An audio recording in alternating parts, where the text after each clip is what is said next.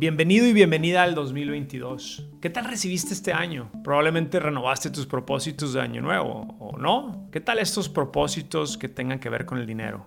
Y te digo, los últimos dos años han sido para la historia. Pasamos por una pandemia y luego la bolsa de valores se disparó, aun cuando la gente seguía atorada en casa. Y el año pasado vivimos uno de los años más duros en cuanto a la inflación. ¿Qué seguirá en este 2022? ¿Qué nos darás? Lo que sí te puedo asegurar es que si tú ya tenías buenos hábitos financieros entrando al 2020, probablemente, aún con todo esto que está pasando, tú ahorita sobreviviste estos años y además te fue muy bien. Tal vez aprovechaste estos estímulos de gobierno y pudiste pagar tus deudas. Es decir, entras en el 2022 con mejores herramientas y estás en mejor posición de beneficiarte con lo que venga. Pero por otro lado, si te agarraron estos últimos dos años y te pusieron en aprietos aún más, entonces escúchame muy bien esto que te voy a decir, porque un hábito financiero que es muy importante para que seas exitoso es el incrementar tu puntaje crediticio. ¿Y para qué? Pues tú dime, ¿acaso quieres comprar una casa o quieres pedir un préstamo para tu negocio? Pues si es así, el tener un buen puntaje de crédito es clave. No sé si tú lo sabías, pero en Estados Unidos, un puntaje de 720 te alcanza para conseguir un préstamo hipotecario con una buena tasa de interés. Claro que si logras más, pues mucho mejor. FinHabits presenta Hábitos Financieros. Soy Carlos García, el presidente de FinHabits, la app financiera número uno de la comunidad latina en Estados Unidos. Y antes que otra cosa, Quiero darte las gracias por seguirnos un año más en este podcast. Y si es la primera vez que estás aquí, bienvenido. Nuestra familia de FinHabit sigue creciendo y eso se debe a ti que nos escuchas y nos compartes. Sin ti y el gran equipo que está detrás de estos podcasts, no podríamos cumplir nuestro mayor objetivo, demostrar que la comunidad latina puede mejorar sus finanzas personales y familiares en este gran país. Por todo esto, muchas gracias. Y como sé que somos muy capaces y sí podemos, sé que sí puedes obtener un puntaje de crédito de 720 o más este año para cumplir todas tus metas financieras. Quizás la casa o crecer tu negocio o simplemente tener una línea de crédito disponible. No estoy diciendo que va a pasar en un mes. Igual que como las inversiones, no duplicas tu dinero de la noche a la mañana, pues al aumentar tu puntaje de crédito lleva tiempo y dedicación. Pero si te enfocas y cumples con tus deudas, llegarás más rápido de lo que te imaginas. Al final del podcast te daré un ejemplo de una persona que conozco que tiene un puntaje de crédito casi perfecto y que tú puedes imitar fácilmente. Déjame aclarar esto primero que nada. Hay dos tipos de puntajes populares en este país, el FICO y el Vantage Score. Hoy me voy a enfocar en el puntaje FICO, que suele ser el más utilizado en el país, ¿ok? Y vamos a ver, estos cuatro pasos que te voy a dar te pueden ayudar a mejorar tu puntaje. Así es que pon mucha atención. El primer paso, paga tus deudas a tiempo. No es malo tener una deuda, no es malo tener una tarjeta de crédito o un préstamo o varios. El problema es no pagarlos a tiempo. Es decir, si el pago es el 15 del mes, pues hay que hacer ese pago el 15 del mes, no el 16 o el 17. Esto es muy importante. El historial de pagos representa el 35% de tu puntaje, por lo que cada vez que pagas tus tarjetas de crédito y préstamos mes con mes, aunque sea con el pago mínimo, y los liquidas lo más pronto posible, estarás sumando bastantes puntos. Pero al contrario, con un pago uno solo que no hagas en el mes, ¡boom! Estarás reduciendo tu puntaje de manera considerable. Segundo paso. Pide crédito, pero no uses más del 30%. ¿A qué me refiero?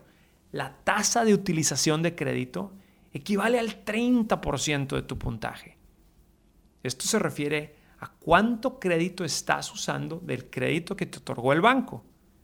Y lo recomendable es que nunca uses más del 30% de tu crédito. Por ejemplo, si tienes una tarjeta de crédito que te ofrece hasta mil dólares, pues solo utiliza 300 dólares. Y de hecho, una utilización del 10% es perfecta para sumar puntos. Mantenerte en esos niveles te ayudará a sumar puntos y de hecho, si te das cuenta, si pagas a tiempo y tienes una baja tasa de utilización, estarás sumando más puntos mes con mes, más del 50% de tus puntos. Con estos dos pasos que te acabo de dar, ya lograste más de la mitad del éxito. Tercer punto. La cuenta de crédito más vieja vale más. ¿Cuántos de ustedes terminan de pagar una tarjeta de crédito y cancelan su cuenta? Y lo peor, al poco tiempo abren otra. O por ejemplo, después de tener tres plásticos en su cartera, quieren cortar el más viejo porque casi no lo ocupan. Bueno, pues déjame decirte que cuanto más tiempo mantengas una tarjeta de crédito, estarás sumando el 15% de tu puntaje mensual. Esto también es importante porque si tú nunca has tenido crédito, empieza pidiendo algo de crédito, aunque sea pequeño, porque así vas estableciendo el historial año con año. El punto bueno de tener más de dos cuentas, por ejemplo, un préstamo y una tarjeta de crédito, es porque aumentas tu capacidad de crédito y más control puedes tener de tu tasa de utilización. Pero por mucho que ya no quieras tener tu vieja tarjeta de crédito, quizá lo mejor es no cancelarla. Así tengas otras tarjetas. Tampoco es bueno que no la ocupes. Por lo que esporádicamente realiza una compra para que se mantenga activa. Recuerda, entre más vieja más vale. Pero esto sí, toma en cuenta que las tarjetas de crédito tienen un costo anual. Entonces habla con el banco y pídeles que te la reduzcan o que cambien a una tarjeta que no tenga costo anual. Así no te cuesta nada dejarla abierta.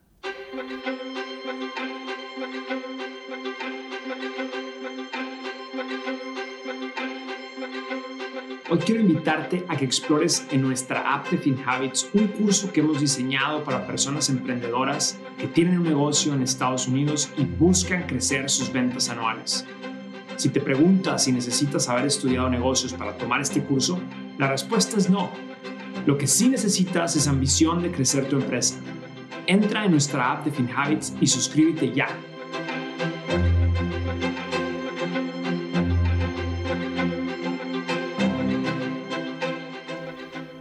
Cuarto punto, aprende a sumar crédito, pero no te pases.